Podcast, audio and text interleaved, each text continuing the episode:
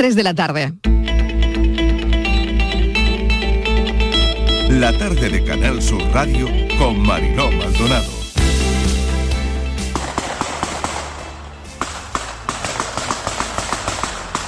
Sentido como un petardo o disparo o cohetes o lo que sea, algo sin dos tres ráfagas. Y a, a cabo de los 10 minutos pues he visto que tenía el los coches de policía. Lo más lo que he escuchado nada más que había tiroteo.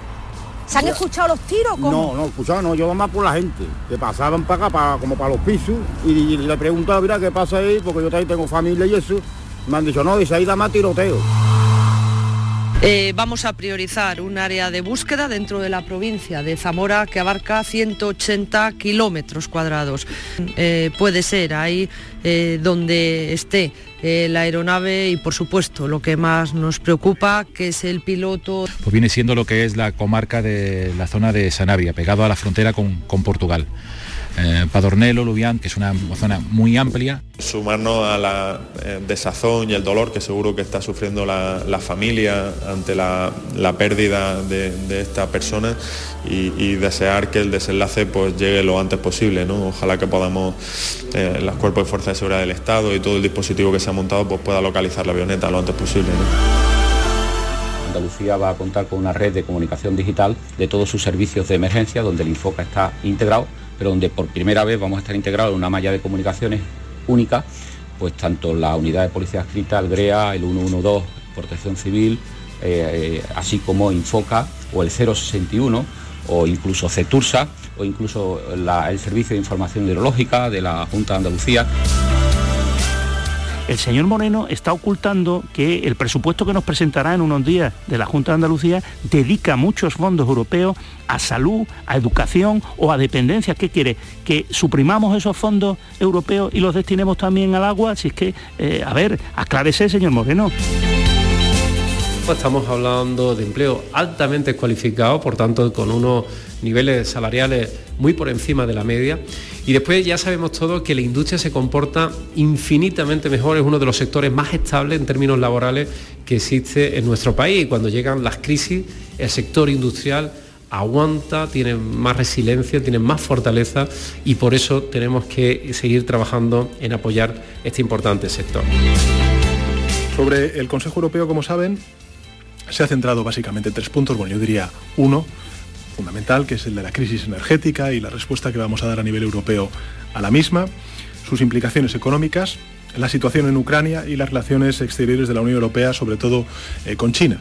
Y quisiera hacer también un, eh, digamos, énfasis en uno de los puntos eh, de las conclusiones que en materia de política exterior se incorporan, que es el de la condena al régimen de Irán y sobre todo la reivindicación eh, de las mujeres que hoy están, por desgracia, sufriendo la determinación de que este país nos podamos mirar a la cara decididamente y saber que los valores democráticos y aquellos que sufrieron por defender esos valores democráticos en momentos difíciles encuentran finalmente el reconocimiento necesario y preciso de la sociedad española.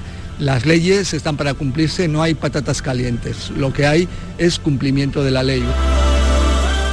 Canal Sur es el soporte idóneo por la transversalidad y la penetración que tiene toda Andalucía y lo vamos a hacer a partir del lunes 24 de octubre, una campaña muy novedosa en 360 grados, en unos programas que son emblemas de la televisión, como es el hoy en día por la mañana y la tarde con Juan y Medio lleva por la tarde, y en Canal Sur Radio con Jesús Vigorra la mañana y en la tarde con Mariló Maldonado.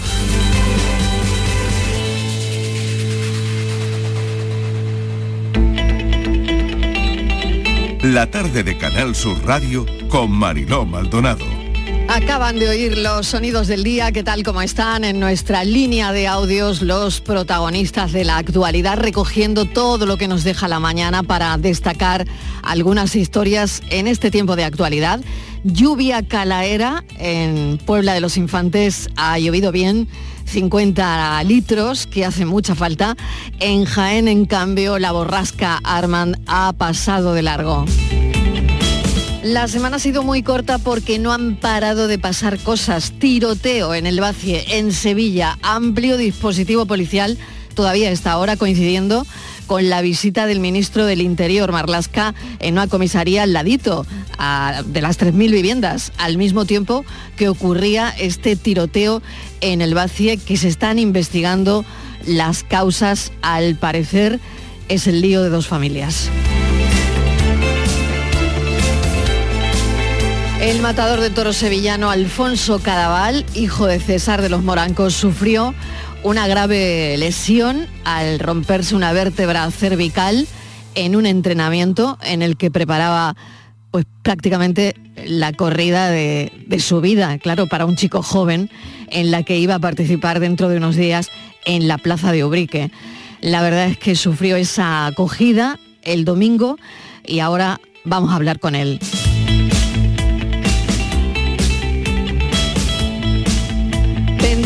También del hijo de Isabel Pantoja, Kiko Rivera, que ha sido ingresado de urgencia y está ahora mismo en estado crítico en un hospital de Sevilla. Y tenemos este audio, el del padre del bebé secuestrado en Bilbao, que ayer fue una historia que nos sobrecogía con un final feliz. Lo recogían los compañeros de Antena 3. Yo estábamos en la habitación y me suena el teléfono y pensé que la única llamada que me podía llegar a esa hora era de Arcaich, del jefe de investigación. Y sonó el teléfono y rápidamente cogí y nada, pues Arcaich eh, me dice, "Mm, Pedro, mm, buenos días. Y mm, buenos días Arcaich y nada, me dijo, no, no, Pedro, muy buenos días. Yo le digo, dime que, tienes a mi hijo. Y me dice, tengo a tu hijo sano y salvo. Y, y digo, ahora, ahora te lo llevo. En 10 minutos está con vosotros. A los 15 minutos llegó y abrieron la ambulancia y pegué un salto para adentro y, y vi que Aymar estaba bien. Pues Aymar. venía, en principio venía pues en una incubadora y no podía tocarle, pero subimos juntos y fuimos a, a hacerle la exploración y a ella pude tocarle. Luego, después de la exploración, ya le llevamos donde su madre y desde ese momento todavía está enganchado a su alimento. Enganchaba a la teta de su madre, claro que sí. Así está Aymar, seguramente todavía a esta hora. Entra en vigor la ley de memoria democrática. Se estudiarán las vulneraciones de derechos humanos entre los años 1978 y 1983. Y sigue el lío en el 10 de Downing Street el 28 de octubre, es decir, el viernes que viene, es cuando se prevé que se conozca el nombre del sustituto o sustituta de Liz Truss. Para llegar a serlo hay que conseguir 100 avales de los diputados conservadores. Así que como son 357, como mucho saldrán tres aspirantes. ¿Y qué tiene que ver eh, Liz Truss con una lechuga? Bueno, pues seguro que lo habrán visto en redes, y es que hubo un periódico, un periódico británico que ya vaticinó que sería la ministra más breve de la historia de Inglaterra, que duraría menos que una lechuga. Bueno, ya saben, el humor inglés, aunque a ella le tiene que hacer poca, gra- poca gracia. Sobre todo están pidiendo que no reciba la pensión de más de 100.000 euros al año que iba a cobrar. Pues claro, han sido 45 días de trabajo. Los 27 en Bruselas que apremian para buscar más alternativas para limitar los precios del gas, los ministros de la Unión Europea aprueban reducir la demanda eléctrica, grabar a las energías renovables y nuclear e imponer una contribución solidaria a las fósiles. Pero bueno, divididos también, sobre todo Alemania, eh, sobre cómo intervenir para bajar los precios. Han oído al presidente del gobierno en nuestra línea de audios en rueda de prensa. Al menos 429 niños han muerto en Ucrania desde que comenzó la invasión rusa el pasado 24 de febrero y más de 800 han resultado heridos. Es una información de la oficina del fiscal general ucraniano. 429 niños muertos y 800 heridos. Es la información oficial de los fiscales de menores publicadas en el canal de los fiscales de Telegram. Hasta el día, hasta el día de hoy, 429 niños han sido asesinados en diferentes ataques en todo el país, especialmente en las regiones del este. las más afectadas además por los ataques rusos. Además, más de 817 niños sufrieron lesiones de diversa índole y han necesitado asistencia. Lo peor es que estas no son cifras definitivas, ya que los fiscales continúan trabajando para establecer el número de víctimas infantiles en lugares donde todavía las hostilidades están activas en, en los territorios ocupados por los rusos y en los que ya han sido liberados por el ejército ucraniano. Algo más amable este viernes, que nos dirá más cosas de nosotros, han aparecido una familia de neardentales por primera vez en la historia. Tienen 50.000 años, un padre, su hija adolescente, una prima y una abuela. Parece que murieron al mismo tiempo, han aparecido al sur de Siberia. Y lo que les digo, estos hallazgos son tan importantes porque nos ayudan a conocer más de nosotros. Bienvenidos a la tarde.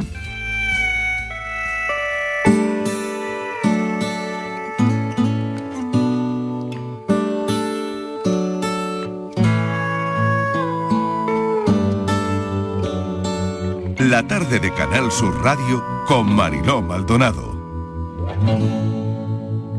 Por fin ayer llegó la hora tan temida de hacer balance de mi vida y terminar esta canción. Y en vez de echar sal y vinagre en las heridas, haré otra vez de tripas corazón. No me veréis en venidor con el inserso Nadie me tiene que explicar que dos y dos no suman cuatro, que la poesía es el desván de un metaverso, donde las musas se desnudan como albatros. No tengo nada que olvidar de mi pasado, por eso espero que el olvido no se olvide de quién fui. He dado más de lo que algunos me han robado, sin olvidar a la que se olvidó de mí. Siempre he querido envejecer sin dignidad, aunque al fusil ya no le quede ni un cartucho, si el corazón no rima con la realidad. Cambio de rumbo, sintiéndolo mucho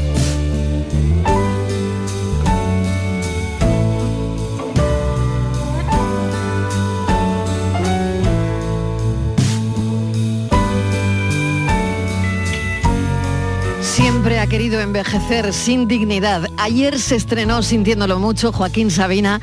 Así se va a llamar además el documental de León de Aranoa que se estrena en noviembre. Pero hemos tenido oportunidad de ver el vídeo. Es un vídeo absolutamente delicioso donde además eh, se ve a Leiva con Joaquín Sabina. Y lo que él dice, si el corazón no rima con la realidad, cambio de rumbo, sintiéndolo mucho.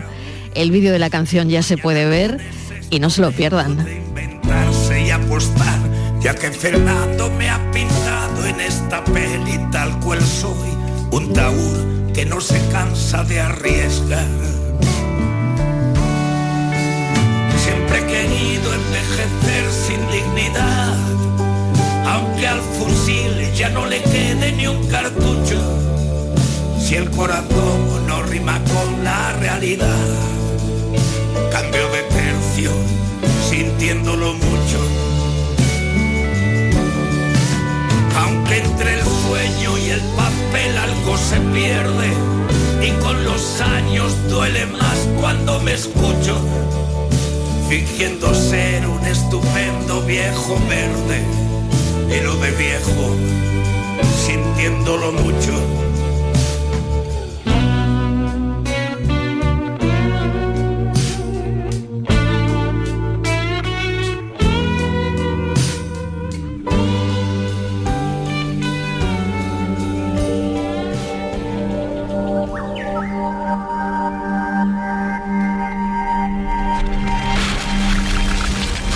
Es viernes, pero en la mesa de redacción de Patricia Torres se nos acumulan un montón de cosas, así que vamos a, a por ellas. ¿Qué tal, Patri Torres? ¿Cómo Hola, estás? Hola Marilo, muy buenas tardes. Pues comenzamos con la noticia. Kiko Rivera se encuentra ingresado en planta desde la pasada madrugada en el Hospital Virgen del Rocío de Sevilla tras sufrir un ictus cuando se encontraba en su domicilio en la vecina localidad de Castilleja de la Cuesta. Según han informado fuentes cercanas a la familia, el hijo de Isabel Pantoja se sintió mal durante la madrugada y tras ser atendido en el centro de salud de la misma localidad, fue derivado de urgencia al hospital sevillano que tiene una unidad específica en este tipo de accidentes cerebro, cerebrovasculares. Eh, nosotros tenemos las primeras reacciones, Mariló, a esta noticia. En primer lugar, la de su mujer, Irene, Irene Rosales, que nos ha atendido a los medios, a las puertas del Hospital Virgen del Rocío un dolor de garganta, fuimos a otro hospital y nada. Es verdad que se levantó un poco con media cara hinchada, pero mm, no sé, lo podríamos haber achacado a un dolor de muela, a una infección de oído, porque no ha sido más allá de los, dolores ni nada que ha tenido, pero finalmente pues fue eso y ya está. Está, está todo bien, está todo controlado, ha sido un susto y, y nada, que tiene que estar aquí, porque yo creo que es donde mejor puede estar y le tienen que seguir haciendo pruebas y demás, pero que está todo bien, está todo muy controlado.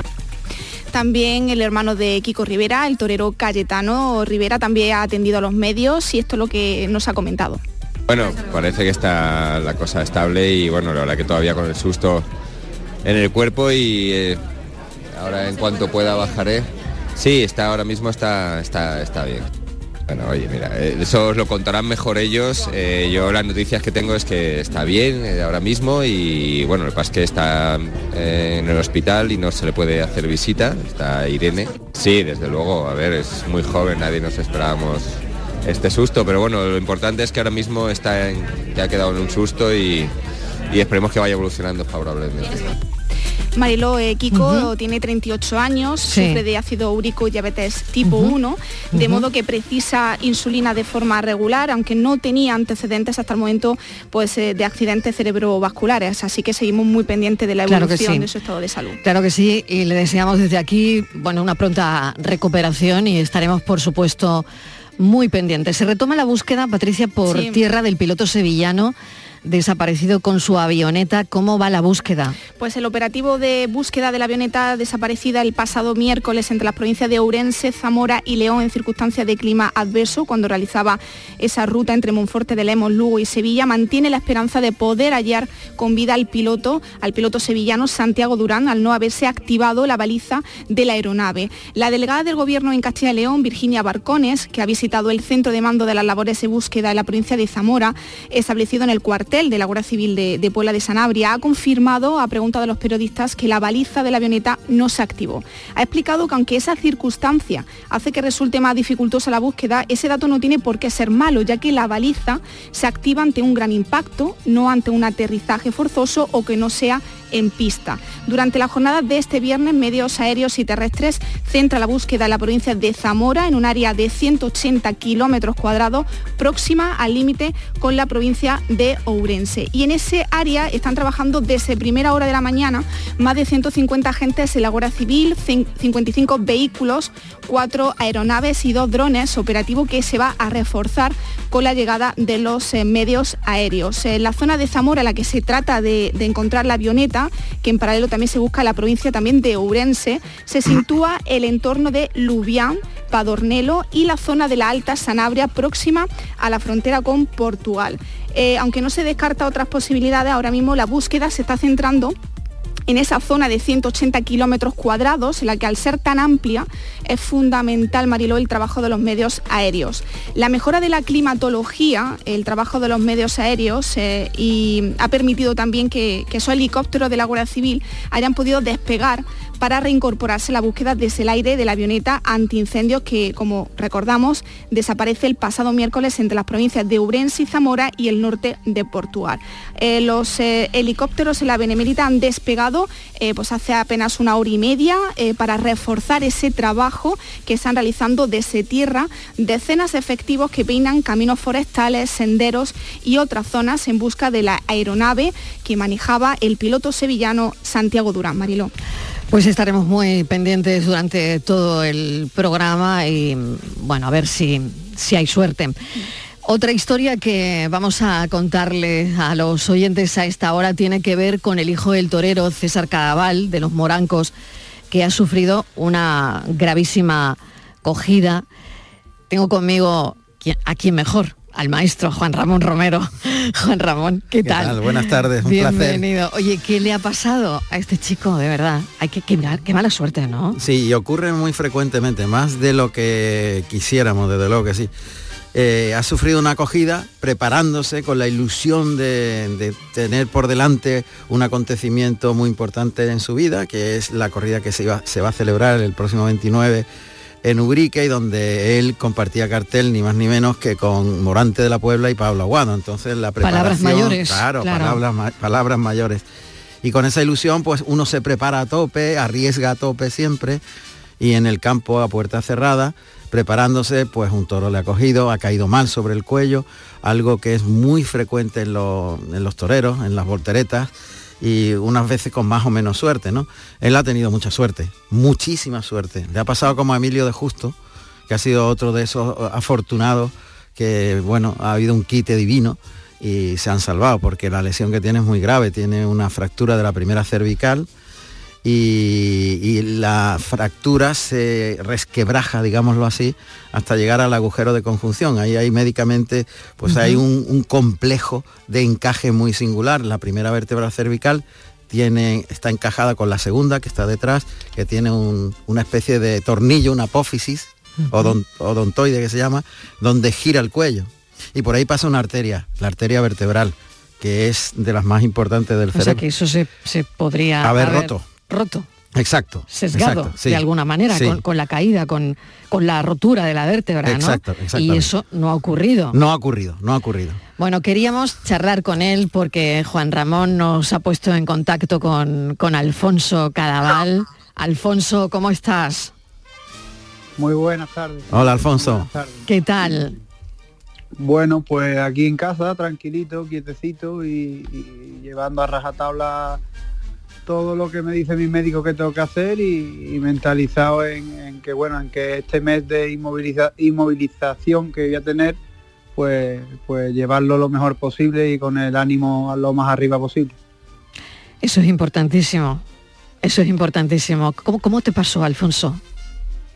Bueno, pues como decía Juan Ramón, al final todo, ¿no? Eh, yo con todo mi respeto a, a, toda la profesión, a todos los compañeros que, que hay muchos muy dañados y que han caído de manera muy fuerte. Hemos nombrado antes al maestro Emilio de Justo que, eh, era bastante más fuerte también que, esto que me ha ocurrido a mí. Pues nos preparamos en el campo a conciencia y más cuando bueno uno eh, eh, no torea todo lo que quisiera torear.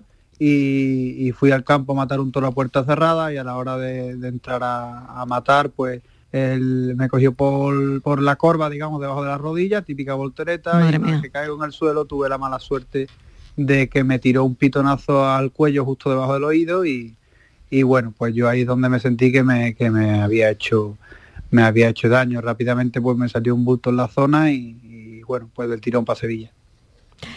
Yo, yo me empiezo a marear. Juan, sinceramente, o sea, él lo está contando con una calma increíble, con una tranquilidad increíble, pero de verdad que a mí se me pone el vello de punta. O sea, ver tan cerca mm, el pitón, la voltereta y el toro encima tuya. Es que, verás, eh, el torero es torero por sentimiento, por vocación. Ahí no influye nada más que la vocación, que nosotros le llamamos afición pero es mucho más que afición, es una pasión que nace del espíritu. Y entonces estas cosas se aceptan con naturalidad porque forman parte de esa pasión. Y él lo ha contado de esa manera tan clara, ¿no? Y efectivamente, eh, nadie que no ha estado debajo de las patas de un toro sabe lo que es eso. Pero yo te puedo decir que cuando un toro te pega una voltereta, para que te hagas una idea, es como si te coge un coche y te pega una voltereta a un coche. ¿Eh? Eh, en movimiento. Entonces, el movimiento es tan brutal de giro, de, pero te da tiempo a pensarlo todo. O sea, te das cuenta de todo, incluso cuando el toro te mete la cara en el suelo, cuando tú no puedes hacer nada más que tirarte a tierra como si cayera una bomba y pegarte al suelo que es lo único que puedes hacer, pero tú sientes cómo te coloca los pitones, lo sientes perfectamente todo eso, y son lo que pasa en instantes de 15 segundos se convierten en minutos para el que está allí debajo. Eh, Alfonso, eh, ¿tú, qué, ¿tú qué recuerdas de, de ese momento? ¿Perdiste el conocimiento? Bueno, no, eh, lo que sí me, me recuerdo es que bueno, me levanto a- aturdido, que, que mis compañeros que estaban allí conmigo pues eh, me tranquilizan y, y- y bueno, ya rápidamente como te decía pues pues vuelvo a Sevilla y como decía bien Juan Ramón, yo creo que es que eh, somos tan conscientes que es parte del camino que incluso cuando estás ahí debajo eh, pues te da tiempo hasta hasta pe- pensar, ¿no? Y al final, bueno, pues eh, gracias a Dios todos, todos los toreros llevamos una buena preparación física, estamos muy preparados y intentamos esquivar o dentro de lo posible pues pues intentar que los daños sean menores, pero claro, cuando te viene algo así por, por derecho pues es difícil de, de evitar. Eh, en fin, ¿qué iba a pensar? Bueno, porque que no pasara nada grave de cara a lo del 29 y, y Mm. bueno, pues ya está, pues o sea, ha no, no- pasado no y- por tu vida, no por tu vida, sino ahora mismo yo pienso en el 29, ¿no? Tengo focalizado el 29 de octubre, que era eh, la fecha, ¿no? Fíjate lo, lo curioso, al final sale, sale el 29 de octubre antes de pensar en, en cómo tenías el cuello, ¿no? Sí, porque yo creo que eso no es nada especial en mí, sino yo creo que es especial en todos los toreros que nos ponemos delante del toro y, y- que es, es que ni, ni tú, si te sale solo, yo creo que te sale solo el, el hecho de, de decir, oye, nada más que te levantas, decir por favor que, que no haya pasado nada grave y, y pueda estar el 29 en, eh, toreando, ¿no? Entonces, eh, yo creo que tenemos ese gen todos los toreros, todos los compañeros y, y- y antes de pensar en nada estás pensando en, en lo que viene, En la próxima fecha, ¿no? en la próxima fecha. Eh, Juan Ramón. Sí, bueno, eh, yo te deseo que eso sea rapidísimo y por supuesto ten la moral muy alta porque es una prueba más de, de tu afición y tus ganas de ser torero. Y no sé, me gustaría sí preguntarte, eh, bueno, pues tú sabes, eh, todo lo que rodea a ti mismo, a tu familia. Nosotros hemos hecho un seguimiento en Carrusel Taurino de toda tu carrera, que- con tu padre y tal. Y, y muchas veces el mundo del toro es mm, durísimo en todos los sentidos, muy duro, muy duro. Desde el punto de vista psicológico, para una persona que quiere ser torero, tiene unas pruebas mucho mayores que incluso las del toro. Es que Alfonso es muy joven, ¿eh? es que es muy joven. Pues él tiene que madurar y as- asi- asimilar todo lo que la vida le depara eh, como si fuese ya un veterano de cuarenta y tantos años para encajar todo.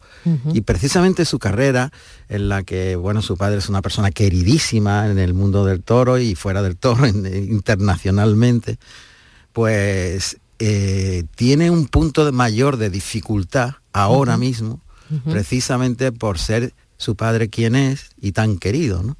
Porque el mundo del toro es, como digo, mm, en ese, en ese aspecto es Muy purista. muy purista, pero además es muy exigente, muy exigente. A mí me han llegado a decir cosas que cualquier persona se derrumbaría psicológicamente, personalmente, que es lo que más le duele a un torero. a mí me han dicho, ese no puede ser torero ni, ni aunque se acueste con lagartijo. A mí, a mí, ¿no? O sea, que tú fíjate lo duro que es. Y lo, lo que más le duele a un torero es que le cuestionen. Yo no sé, Alfonso, cuántas veces se ha roto tu corazón por estas cuestiones. Bueno, pues evidentemente eh, eso está ahí, ¿no? Y aún así, con todo lo que conllevan esos comentarios y eso yo respeto muchísimo la, a todo el mundo y yo creo que si algo nos ha enseñado eh, mi padre en casa, a mí, a mis hermanos y mi madre, es que, bueno, esa frase tan conocida, ¿no? No, no escucho y sigo, ¿no? Eh, humildad, trabajo y, y los oídos sordos y si uno cree en lo que quiere, pues lo tiene que conseguir. Evidentemente, en ese camino, pues están estas piedras, eh, eh, están esos comentarios que uno debe recoger eh, de manera positiva para hacerse más fuerte y así eso ya ahí no tiene nada que ver la familia, lo he intentado yo, ¿no? Sino agarrarme a todos esos comentarios para eh, de, buena forma decir, eh, mm, oye, voy a ir eh, pasito a pasito, y, y- y- pero le voy a dar la vuelta a la tortilla, ¿no? Y esa es mi mentalidad cuando empezó y es mi mentalidad ahora y lo seguirá siendo siempre. Yo no soy eh, un, un niño prodigio, ni, ni tengo grandes dones especiales, pero sí sé que tengo corazón, que tengo ganas de luchar, que tengo constancia, que tengo trabajo y he visto que muchos han triunfado por esa vía y, y yo quiero hacerlo igual. Y tiene la Pues yo creo persona que va a triunfar. Absolutamente. ¿Qué, qué quieres que te diga? Tiene la O sea, personalidad pues suficiente tiene todos los ingredientes. Para conseguirlo. Claro que sí. ¿Sabes? Claro que Quiero sí. hacer el, el- he dejado claro que eso lo viví yo, lo que te he dicho, ¿no? De eso. Pero a, a lo mejor él lo ha escuchado de gente, Claro, claro. incluso de su entorno cercano, Claro. y eso es lo que más duele un torero. Entonces sirve de motivación para decir, no, estáis equivocados, y lo voy a demostrar con mi espada y mi muleta. Y Alfonso tiene todas las cualidades para demostrarlo. Pues le vamos a desear a Alfonso Cadaval muchísima suerte, mucho ánimo. Oye, no sé, ahora me has dicho, y aquí estoy quietecito, quietecito. Me imagino que tienes un collarín, reposo absoluto, y, no sé cómo te apañas, te, te están ayudando. Eh, c- ¿Cómo es el día a día ahora mismo, Alfonso? Pues mira, ya estamos, pues mira, eh, eh, tengo que estar inmovilizado del sofá a la cama y de la cama al sofá y levantarme para ir al baño. Tengo, gracias a Dios, una pedazo de familia que, que me ayuda, amigos de la familia, eh, compañeros también. Y, y desde aquí también quería aprovechar para dar las gracias de todo corazón a todo, todo, todo el toreo, del primero al último y a los que no están en, en la profesión también porque sentí un cariño y, un arropo de, todo el mundo que, que- no ni me ni me llegaba a imaginar que pudiese ser así y eso me lleva una alegría eh, muy grande.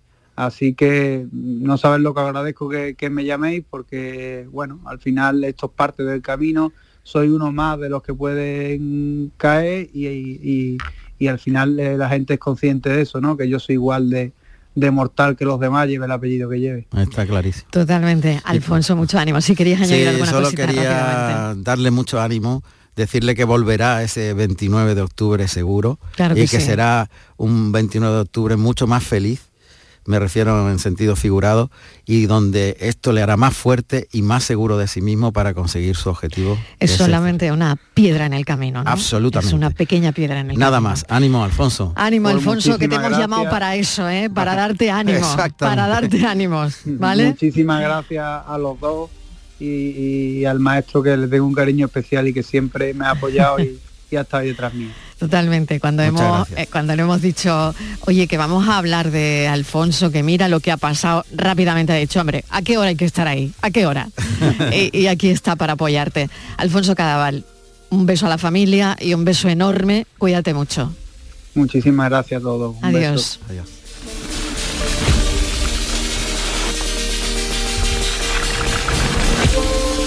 Seguimos adelante, 3 y 33 de la tarde. Em, vamos con otra historia que también nos interesa y mucho. Andalucía va a administrar la vacuna del papiloma en niños de 12 años a partir del año 2023. Es decir, que nada, está a la vuelta de la esquina el año que viene, Patricia. Sí, así es, Marilo. El virus del papiloma humano es un virus que se transmite por contacto y una de las infecciones de transmisión sexual más comunes dado que se considera que afecta a más de la mitad de las personas que tienen relaciones sexuales. Parte de su peligrosidad reside en que los infectados, que pueden ser tanto hombres como mujeres, no saben que lo están, ya que muchos de los tipos del virus no producen síntomas. Hay algunos que sí, que producen verrugas o lesiones que pueden provocar cáncer cervical u otro tipo de cánceres en los genitales o en el ano. Según los datos del Ministerio de Sanidad, España tiene una prevalencia media de infección por virus de papiloma humano del 14,3% que llega al 29% en mujeres jóvenes de entre 18 y 25 años. Esto quiere decir que 3 de cada 10 mujeres sexualmente activas están contagiadas. A partir del 1 de enero del próximo año, los niños de, de 12 años recibirán la vacuna contra el virus del papiloma humano. De este modo, a partir de 2023 se, se podrán también inocular a los más de 47.000 varones andaluces nacidos en 2011. Vamos a hablar con el doctor Amos García Rojas, presidente de la Asociación Española de Vacunología, para saber más detalles de esta vacuna. Doctor García Rojas, bienvenido. Gracias por atender esta llamada. Hola, muy buenas tardes, Manilón. Siempre es un placer estar con Igualmente, ustedes no vamos a hablar del COVID, vamos a hablar de otra vacuna. lo, lo cual no deja de ser absolutamente maravilloso. Totalmente. Que haya empezado a tener parte de ausencia de los debates sanitarios, pues no deja de ser importante. Eso sí, sin olvidar que lo que hemos bajado es el pico agudo de la pandemia, pero seguimos en pandemia. Exactamente, sin olvidar que seguimos en pandemia y que ahora llega la, vacunación de las personas vulnerables, de los niños, lo hemos visto, ¿no? Eh, la vacunación de la gripe y la de la COVID a quien le corresponda. Pero hoy hemos querido llamar al doctor García Rojas para hablar de la vacuna del papiloma, por la importancia que tiene vacunar a los niños y a partir eh, de 12 años, de 12 años, porque, eh, claro, queríamos preguntarle qué detalles de esta vacuna. Sí, pues yo creo que además de Andalucía, que empezará a vacunar a los niños a partir de enero del 2023, eh, conviene subrayar que esa decisión ya la ha asumido en su conjunto la Comisión de Salud Pública, dando un plazo de, para implementar la vacunación de VPH en varones eh, entre 2023 y 2024. Y yo creo que es una decisión, primero, que es consensuada por todas las comunidades autónomas, todas están de acuerdo y fundamentalmente están de acuerdo porque se fundamenta en la evidencia científica. Y además hay un segundo factor que me parece que es importante, que es coherente con lo que se está aplicando en los países de nuestro mismo contexto socioeconómico. Por lo tanto, creo que es una medida eh, aceptada, que es una medida que sin lugar a duda va a tener dos efectos muy positivos. En primer lugar, que añade un plus de seguridad a los varones, ya que conviene recordar que el VPH, eh, los tipos oncogénicos del virus de papiloma humano tienen un impacto claro sobre el cáncer anal, sobre el cáncer orofaringeo, incluso sobre el cáncer de pene, aunque quizá con una menor intensidad que la que tienen sobre el cáncer anal, y al mismo tiempo porque eh, vacunando a los varones vamos a dificultar la transmisión del virus, y esto siempre es importante en una enfermedad transmisible. Es muy curioso, ¿no? Porque al vacunar a los chicos también evitamos la transmisión de ese papiloma y por lo tanto el cáncer a las chicas, ¿no? Efectivamente, uno de los aspectos claves que tiene la administración de esta vacuna en lo que son las políticas vacunales públicas es, eh, como ya dije antes, además de añadir un plus de calidad a los varones, al estado de salud de los varones, porque, volvemos a decir, el VPH tiene un, factor eh, fundamental, el papel que tiene como desencadenante del cáncer anal o del cáncer orofaringio, y es que además al estar vacunando a, los varones impedimos que esto transfiera la infección o dificulte la infección, a las mujeres, algunas de las cuales pueden no haber estado vacunadas y por lo tanto se dificulta o se complica la transmisión del virus y eso es importante. Hace reacción esta, esta vacuna, que es lo que muchas veces a, los jóvenes, a los niños les preocupa, ¿no? Me va a dar reacción, ¿no? Efectos secundarios. los efectos, ¿no? Exactamente. Claro, mira, e, evidentemente... Eh, un producto biológico como es una vacuna no está exento, como cualquier actividad en la vida, ¿eh? claro. cualquier actividad en la vida, no está exento de efectos secundarios, que usualmente son leves, leves y sin excesiva trascendencia médica en líneas generales. A mí el efecto secundario que más me preocupa de esta vacuna, como de cualquier otra vacuna, ¿sabes cuál es? No ponérsela. Que no se administre. Exactamente. Que no se administre porque evidentemente mm. eh, los efectos secundarios de padecer la enfermedad que podríamos haber evitado vacunándonos son tremendamente impactantes en relación a la febrícula o el dolor en la zona de administración, que son los, algunos de los efectos secundarios más frecuentes que tiene la administración de esta vacuna. Totalmente. Doctor García Rojas, le agradecemos como siempre que nos haya atendido y que, bueno, eh, haya animado también a la población a que se ponga esta vacuna, sobre todo padres, madres que nos están escuchando a esta hora y que es una vacuna importantísima en niños de 12 años a partir del el año que viene. Gracias, doctor. Un saludo. Siempre un placer estar con ustedes. Un abrazo. Muy buenas tardes. Adiós. Hacemos una pequeña desconexión de publicidad y a la vuelta vamos a hablar con un maestro nominado al mejor docente del país. La tarde de Canal Sur Radio con Mariló Maldonado. También en nuestra app y en canalsur.es. Aquadeus, ahora más cerca de ti, procedente del manantial Sierra Nevada, un agua excepcional en sabor, de mineralización débil que nace en tu región. Aquadeus Sierra Nevada es ideal para hidratar a toda la familia y no olvides tirar tu botella al contenedor amarillo. Aquadeus, fuente de vida, ahora también en Andalucía. Cuando el río suena,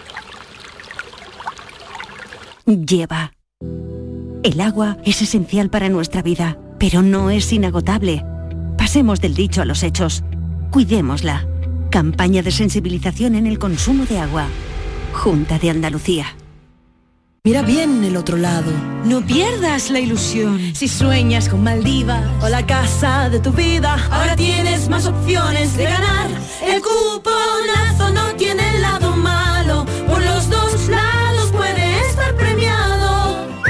Nuevo cuponazo de la 11. Ahora cada viernes con premios a las primeras y a las últimas cifras. Hay más de 400.000 nuevos premios. A todos los que jugáis a la 11, bien jugado. Juega responsablemente y solo si eres mayor de edad. ¿Y tú? ¿Qué radio escuchas? Y desde el pelotazo o desde el yuyu, escucho casi todas partes de cada hora. Escucho a Vigorra. Mi programa favorito es El Club de los Primeros, el Yuyu, Vigorra. Manolo Gordo, que también los fines de semana pone una musiquilla muy buena y nos acompaña mucho. Canal Sur Radio, la radio de Andalucía. Yo escucho Canal Sur Radio.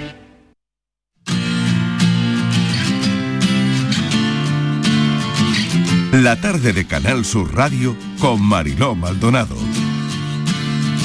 Las 4 menos 20 pasadas, esta es la tarde de Canal Sur Radio y qué características tiene un maestro para estar nominado al premio mejor docente de este país. Yo creo que, Patricia, igual tienes alguna clave. No sé, no sé. Seguramente me lo, me lo vaya a contar el protagonista de hoy, porque hoy vamos a hablar de Raúl Morano.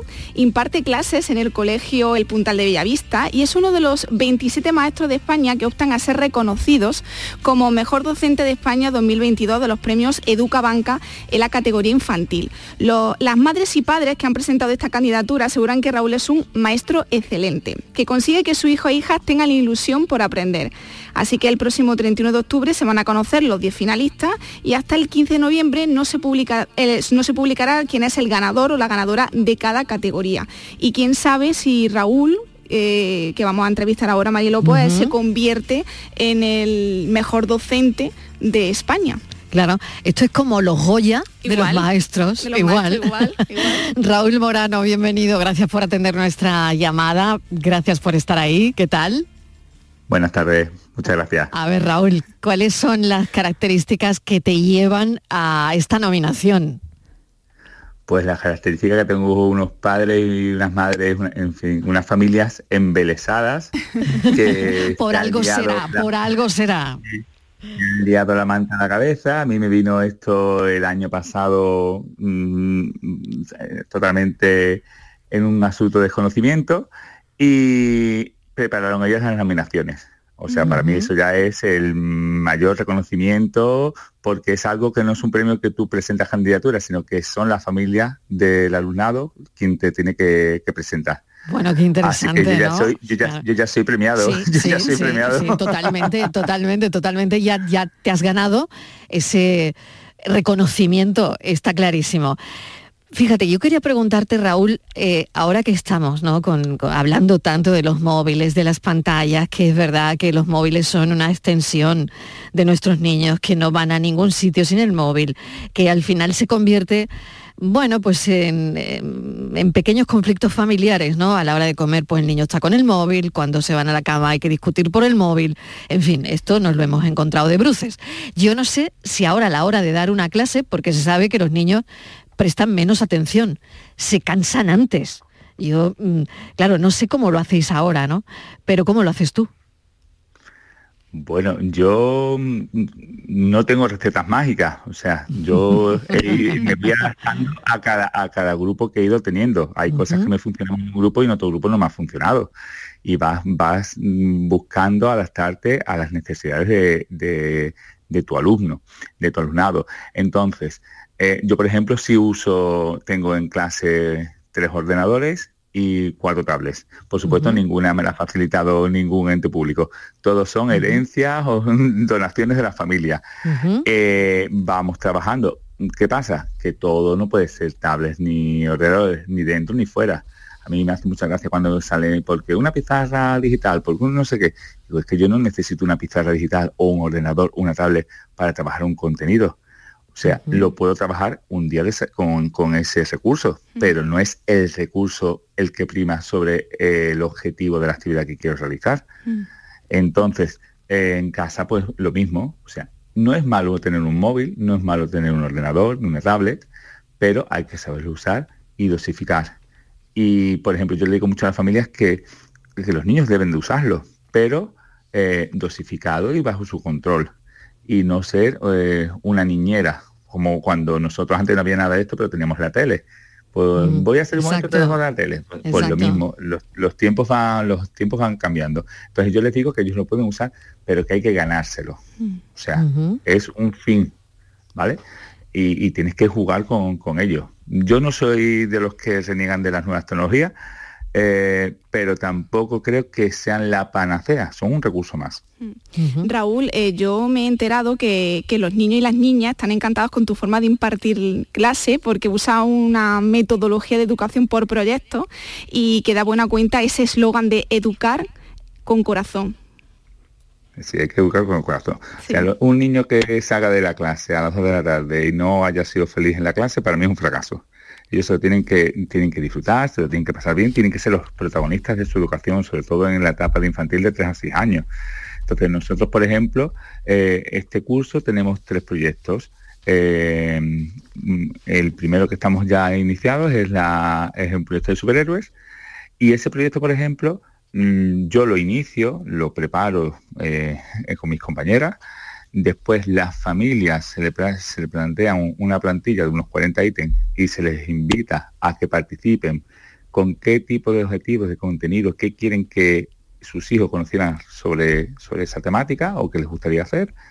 Y eso lo metemos con la programación nuestra y ahora tú vas a clase con tu programación y de pronto pues tus niños te dicen y tus niños te dicen pues queremos hacer esto y dices tú vaya pues te olvidas de todo lo que has hecho y te lo vuelves a reconducir qué bueno reconducir todo eso no claro claro nosotros hoy teníamos que teníamos que por ejemplo que hacer una puerta eh, decorar nuestra puerta de clase y ya ellos tenían muy claro la, con motivo de Halloween pues querían los supervillanos y ahí mm. la hemos hecho con pintura con cera estupenda y ahora nos quedaba la de superhéroes teníamos, yo tenía mi planteamiento y, ellos han decidido que no, que mejor cogemos uno de los disfraces que ha traído uno de, de los peques, que teníamos cuatro disfraces de Spiderman relleno, lo hemos rellenado de papel, lo hemos puesto un balón de cabeza, bueno, aquello parece lo más grande, pero es su actividad. claro, claro, claro, claro. con ellos. Y ellos cuando se han salido a las dos, pues fíjate la clase tenemos nuestro Spiderman, me parece de verdad. Escucharlos, ¿no? Claro, Raúl, escucharlos, que a veces quizás no, no les prestamos tanta atención como, mm. como ellos Em, necesitan, ¿no? Bueno, te vamos a desear lo mejor. Em, esperaremos a que mm, esta nominación se haga realidad. Y, Hasta el 15 de noviembre, Marilo. Bueno, queda poquito, queda poquito.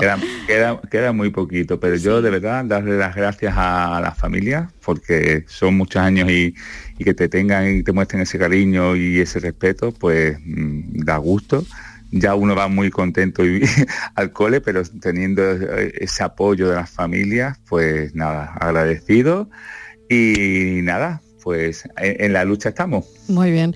Raúl, mucha suerte. Muchísima suerte de verdad. Un beso enorme. Saludos a todos, muchísimas gracias, buenas tardes. Raúl Morano, maestro de Bellavista en Huelva, nominado al mejor docente de este país. Vamos con la foto del día, Virginia Montero. Buenas tardes, la imagen de hoy es la propuesta por Jordi Vidal, fotógrafo cordobés. Se formó en la Escuela Grisar de Barcelona, donde se especializó en fotoperiodismo. En 2013 cubrió sobre el terreno las revueltas que tuvieron lugar en Estambul. Luego regresó a España, aunque no fue hasta el año 2017 cuando se asentó en su ciudad natal como colaborador del Grupo Yoli. En la actualidad desarrolla su trabajo como fotógrafo freelance, compaginando su labor para distintas agencias de comunicación con otros proyectos relacionados con el marketing digital. Y ya saben nuestros oyentes que pueden ver la foto del día en nuestras redes sociales, en Facebook, La Tarde con Mariló Maldonado y en Twitter, arroba La Tarde Mariló. Hola Virginia y Marilo, ¿qué tal? ¿Qué tal? Eh, hoy como imagen del día, más que como fotografía en sí, eh, quiero recuperar esta imagen por, el hecho que ha pasado. Es una, una foto que se publica hoy, bueno, aparte de en el diario El Correo, se publica en muchos otros medios de comunicación y se ven a los padres de Imar que pasaron ayer 10 horas de infarto tras el secuestro de su hijo recién, recién nacido. Aymar fue secuestrado por, una chica de 24 años haciéndose pasar por su madre y la verdad que, fue una verdadera pesadilla para los padres. Así que nada, eh, ya como digo, no es una, una, gran fotografía, pero sí es verdad que es un hecho que, se debe de recuperar. Bueno, os mando un saludo a todo el mundo y espero que vaya todo perfecto.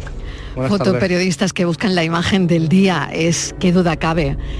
La imagen de Aymar enganchado a su madre y al lado su padre.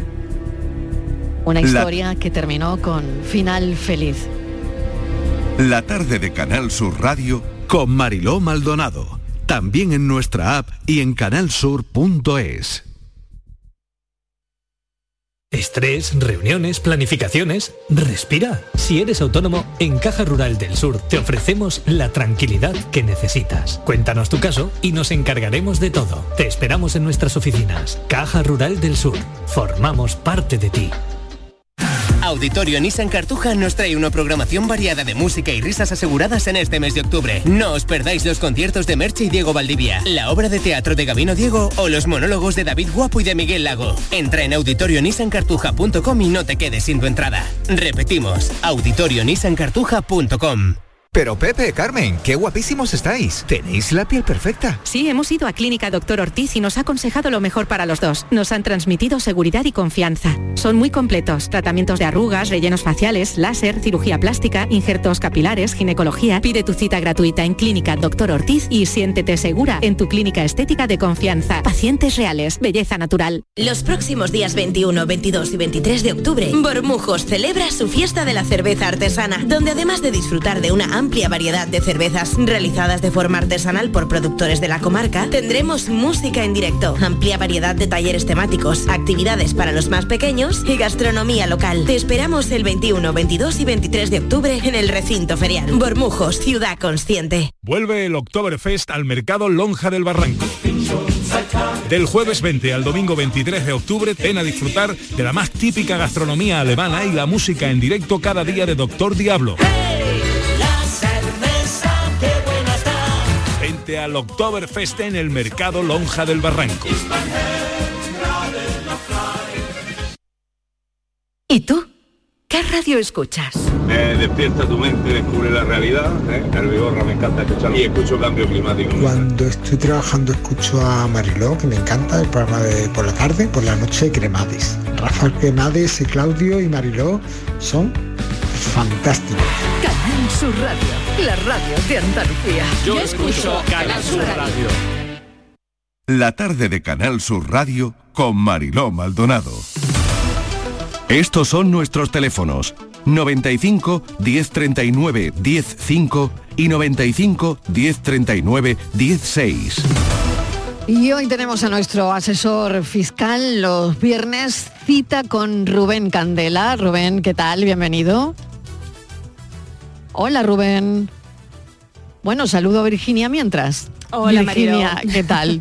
Tú, sí estás. Yo sí estoy, yo sí Tú no me has abandonado. no, no, no, no, nunca. Estás, estás aquí siempre. Bueno, hoy queríamos hablar em, de una noticia eh, que hemos venido manejando en la redacción esta semana y tiene que ver con los 35.200 euros anuales de los trabajadores que ganen esa cantidad, pues que parece que tendrían menos retención en el IRPF durante el año 2023. Claro, iba a decir que íbamos a empezar por las novedades en el IRPF, pero yo creo que más bien vamos a seguir, porque yo creo que, que el tema fiscal este otoño y desde el verano es un tema estrella. Y como bien comentabas, los trabajadores que, que ganen hasta 35.200 euros anuales, estamos hablando de rendimientos del trabajo, tendrán menos retención en el IRPF durante 2023. Eso sí, van a ajustar las cuentas con Hacienda en la declaración de 2024. Ah ya ah. que la rebaja fiscal solo es para rentas inferiores a los 21.000.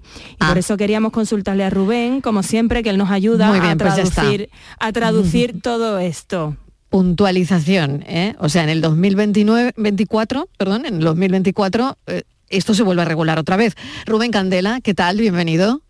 Acabo, acabo casi casi de incorporarme a la conversación porque se cortaba se cortó. por un sistema y os he escuchado solo a medias pero creo que he escuchado lo suficiente para que podamos hablar de Seguro que sí, seguro que sí. Los trabajadores que eh, ganen hasta 35.200, que tendrán menos retención durante el 2023, pero bueno, a ver qué pasa el 24, ¿no? Se, va a modificar eh, un artículo del reglamento de IRPF eh, y entonces eso va a hacer que las retenciones en nómina pues bajen un poquito. Hombre, la cuota bajará algo también, porque también se han retocado los mínimos personales y familiares, y entonces eso le va a afectar a todo el contribuyente, a todo el mundo, pero no va a bajar en la misma medida que van a bajar las retenciones, con lo cual es posible que al año que viene, eh, o sea, en 2024, si le sale a pagar, pues le salga a pagar un poquito más, y si le sale a devolver, le sale a devolver un poquito menos. Esa va a ser la trascendencia de, de esa disposición, pero bueno, de momento va a quedar más dinerito en Muy bien, Virginia, no sé si tienes sí, por terminar alguna pregunta más. Claro, mm. los que ganen hasta 35.200 anuales, lo que decíamos, si nos sale el año que viene a pagar, vamos a pagar un poquito más, y si nos sale a devolver, nos va a devolver un poquito menos. Esa es un poco la traducción. Efectivamente. Ajá, de acuerdo. Bueno, eh, y eso ya a un año vista, claro, en la próxima declaración. Sí, sí, bueno, a ver, eh, a ver, este efecto se va a notar en la nómina a partir de enero. A partir de enero es cuando se van a aplicar las nuevas tablas de retención y por lo tanto ahí empezarán a notar el, el, que se les queda un poquito más de dinero disponible de momento. ¿no? Estupendo, estupendo. Y tenemos otra otro, otra buena noticia, bueno, una buena noticia. Pues si son buenas, mira, vamos. yo encantada de la vida, vamos, encantada. que, lo habíamos comentado aquí con Rubén, que las deducciones para las mejoras de eficiencia energética, que había un tiempo limitado, pues se van a prorrogar un año más. Se amplían. Eso es, según lo ha aprobado este martes en el Consejo de Ministros, esas deducciones por horas de mejora de la eficiencia energética, que van desde el 20% al 60%, 60% en función de la reducción del consumo obtenido, se prorrogan hasta finales de 2023. Rubén. Sí, mira, para mí eso ha sido una magnífica noticia porque yo eh, a todo el que me quiere oír le estoy recomendando que hagan esa inversión en, instalar placas solares siempre que puedan, porque es que es una inversión magnífica. Es decir, yo he preparado un pequeño ejemplo con los presupuestos que más o menos se andan manejando por ahí en el sector y dependiendo del tipo de vivienda, la energía que necesite producir, pero mira, alguien que instale placas, que genere una potencia de 4 kilovatios hora, que eso es suficiente para una casa normal, pues viene, me voy a ir a uno de los presupuestos más altos que he visto, un coste de unos 6.000 euros. Bueno, tiene la bonificación de los fondos europeos, que es un 40% aproximadamente. Tiene la deducción en IRPF del 20%, con lo cual el coste neto se le queda al ciudadano global instalar en 2.400 euros. Bueno, pues si tiene un recibo de la luz, un recibo mensual de unos 180 euros, que hoy día va siendo bastante normal, pues con que ahorrara el 50% del recibo, estaría obteniendo la inversión una rentabilidad neta del 45%. Que si, hombre, con la inflación que tenemos, tener el dinerito del banco cada día vale menos, mientras que invertirlo en una cosa de estas, aparte del efecto positivo que tiene sobre la contaminación y toda esta historia, pues que recuperamos la inversión en un suspiro. Así que yo animo a la gente que, que lo estudie, que pidan presupuestos, que vean las posibilidades que tienen y todo aquel que pueda hacerlo se lo recomiendo vivamente. Muy bien, pues no sé si tienes alguna cosa más, Virginia. Tenemos un minuto y medio. ¿eh? Un minuto, pues por, resumir un mm. poco lo que ha explicado Rubén, con un coste de instalación de 6.000, que me ha llamado mucho la atención la cifra de unos 6.000 euros. Al final, con las bonificaciones y las deducciones, se nos quedaría en 2.400. Mm. Y bueno, la rentabilidad final de también con el recibo, con el ahorro en el recibo del 45%. es que eso no lo da nada. Si eres algo, si eres algo hábil, si eres algo hábil, pues lo que tendrías que hacer es concentrar la mayor parte del consumo en las horas en las que tú tienes más producción. Es decir, si en tu casa la, energía solar produce mucha más energía por la mañana o a mediodía o por la tarde, pues ya sabes cuál es la hora de poner el lavavajillas, la lavadora, la secadora, en el momento en que tu fuente esté produciendo al máximo. Con lo cual el ahorro puede ser incluso superior al 50%. Y ya mm, si instalas baterías ya ni te cuento. Puedes hasta estar vendiendo la energía a la compañía eléctrica. Rubén Candela, como siempre, mil gracias por esta sección y por aclararnos algunas cosas que si no fuese por Rubén Candela, pues la entenderíamos regular. Lo ¿eh? justo. Lo justito, lo justito, regular tirando a mal. Bueno, muchísimas gracias, Rubén. Un beso enorme, que pases buen fin de semana. Virginia, nos seguimos escuchando y dentro de un instante, después de escuchar las noticias de Andalucía, España y el mundo, tenemos una cita en nuestro café de las cuatro. No se pierdan el cafelito y beso de hoy.